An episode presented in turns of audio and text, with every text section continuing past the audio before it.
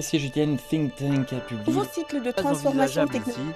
les coûts économiques en seraient trop La élevés. dynastie des Ming datant de plus de 500 ans. du Rebei remonte à plus de 2000 ans. Cette semaine en Chine. Cette semaine en Chine. Suivre l'actualité chinoise de la semaine avec Bamboo Studio.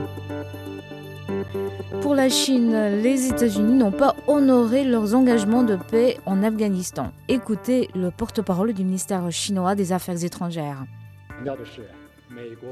Je tiens à souligner que l'Amérique est la principale cause et le plus grand facteur externe du problème afghan. Elle ne peut pas simplement s'en aller. Les États-Unis ont promis à plusieurs reprises qu'ils aideraient l'Afghanistan à maintenir la stabilité, à prévenir le chaos et à contribuer à sa paix et à sa reconstruction. Mais nous avons vu constamment dans les médias des reportages sur les États-Unis faisant des choses malhonnêtes qui ne montrent aucun résultat. Nous souhaitons que les États-Unis associent leurs paroles à leurs actes, qu'ils assument leurs responsabilités sur la question afghane et honorent leurs engagements en matière de développement, reconstruction et d'aide humanitaire pour l'Afghanistan. Et la Chine va-t-elle reconnaître le régime des talibans? Voici la réponse de Yue Xiaoyong, envoyé spécial du ministère chinois des Affaires étrangères pour les affaires afghanes à Islamabad. La question est toujours là. Jusqu'à présent, nous voyons, comme je l'ai dit, nous voyons des éléments positifs, encourageants des talibans et d'autres parties prenantes du pays.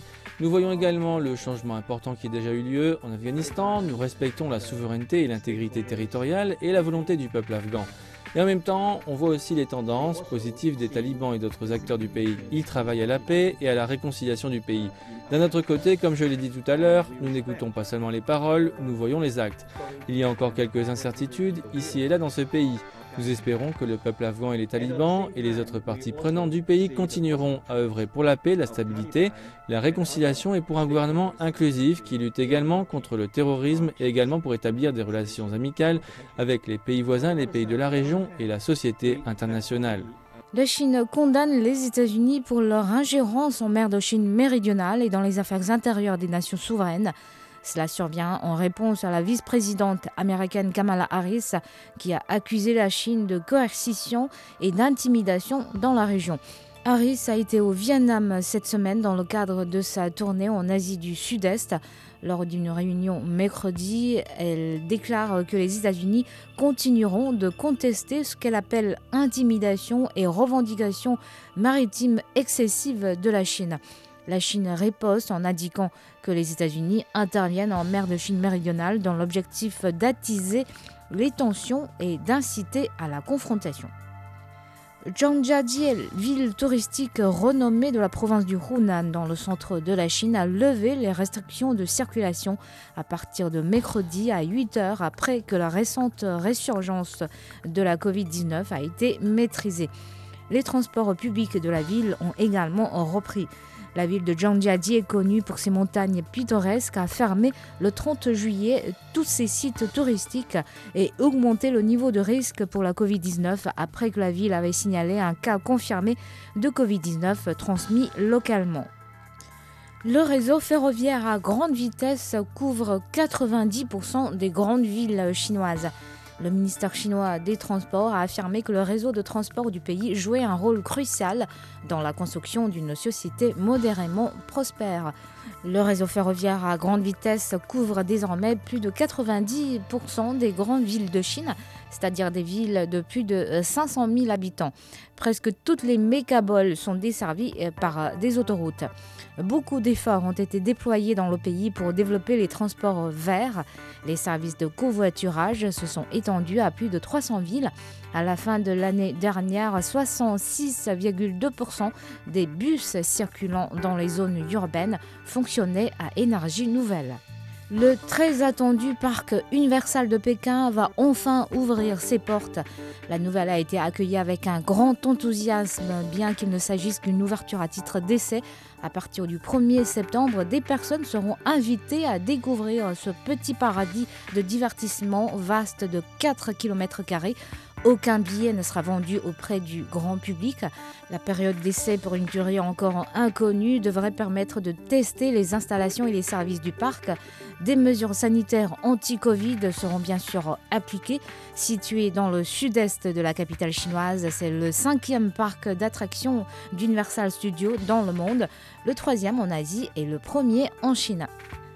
Les Shanghaïens importent plus de vêtements depuis l'Union européenne. Le volume de ces importations a presque doublé au cours des sept premiers mois de l'année, selon les chiffres des douanes de Shanghai publiés cette semaine.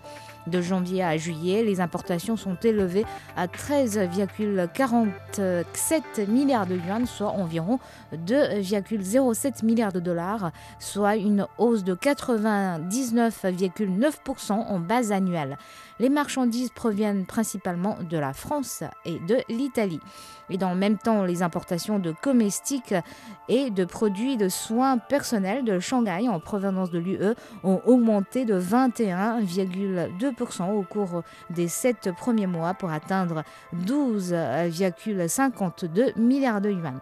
Les douanes ont attribué la croissance des importations à la consommation croissante des clients chinois et à leur intérêt pour les vêtements importés les plateformes d'exposition telles que la CIIE, Exposition internationale de l'importation de Chine, y ont également joué un rôle important.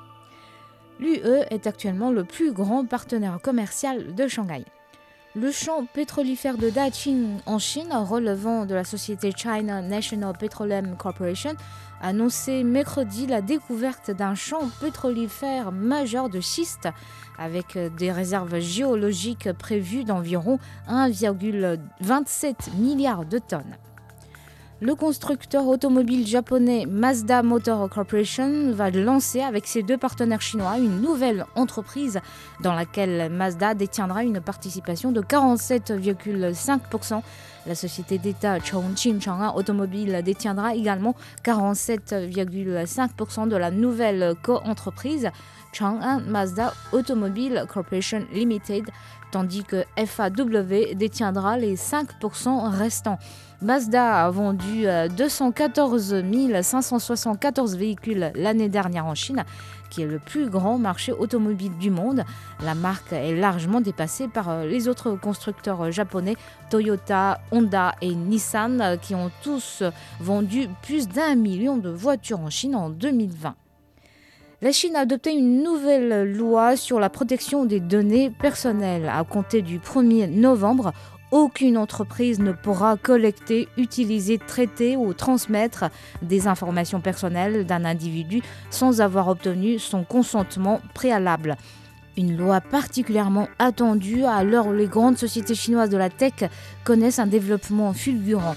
Les autorités ont récemment multiplié les annonces en direction du secteur des jeux vidéo ou des plateformes de e-commerce qui sont connues pour utiliser massivement les données de leurs utilisateurs. 230 millions de dollars, c'est la taille du fonds que la plateforme de Webtoon Kwaikan a réussi à lever. L'application fondée en 2014 par la dessinatrice Chen Annie compte désormais parmi ses investisseurs CCB International et One Store de la Corée du Sud. Il s'agit de la plus grande opération financière réalisée dans le secteur du webtoon en Chine. Leader sur le marché, Kwaikan compte aujourd'hui 50 millions d'utilisateurs actifs par mois, dont une large majorité de la génération Z. Le géant numérique Pinduoduo décide d'investir 10 milliards de yuan, soit 1,5 milliard de dollars, destinés aux recherches technologiques dans l'agriculture. Une décision qui porterait sans doute préjudice aux intérêts à court terme des actionnaires, mais aiderait à gagner la confiance de l'opinion publique et de l'État. Le 17 août, lors d'une conférence économique de haut niveau, le président chinois Xi Jinping a mis en avant le concept de la prospérité commune pour plus d'égalité sociale. La marque suisse de chocolat haut de gamme Ladera est enfin arrivée en Chine. Son premier magasin chinois a été ouvert cette semaine à Shanghai. La marque avait déjà testé le marché chinois en ouvrant une boutique en ligne sur Tmall il y a un an et celle-là a eu des résultats dépassant largement les attentes. Merci d'avoir écouté Bamboo Studio.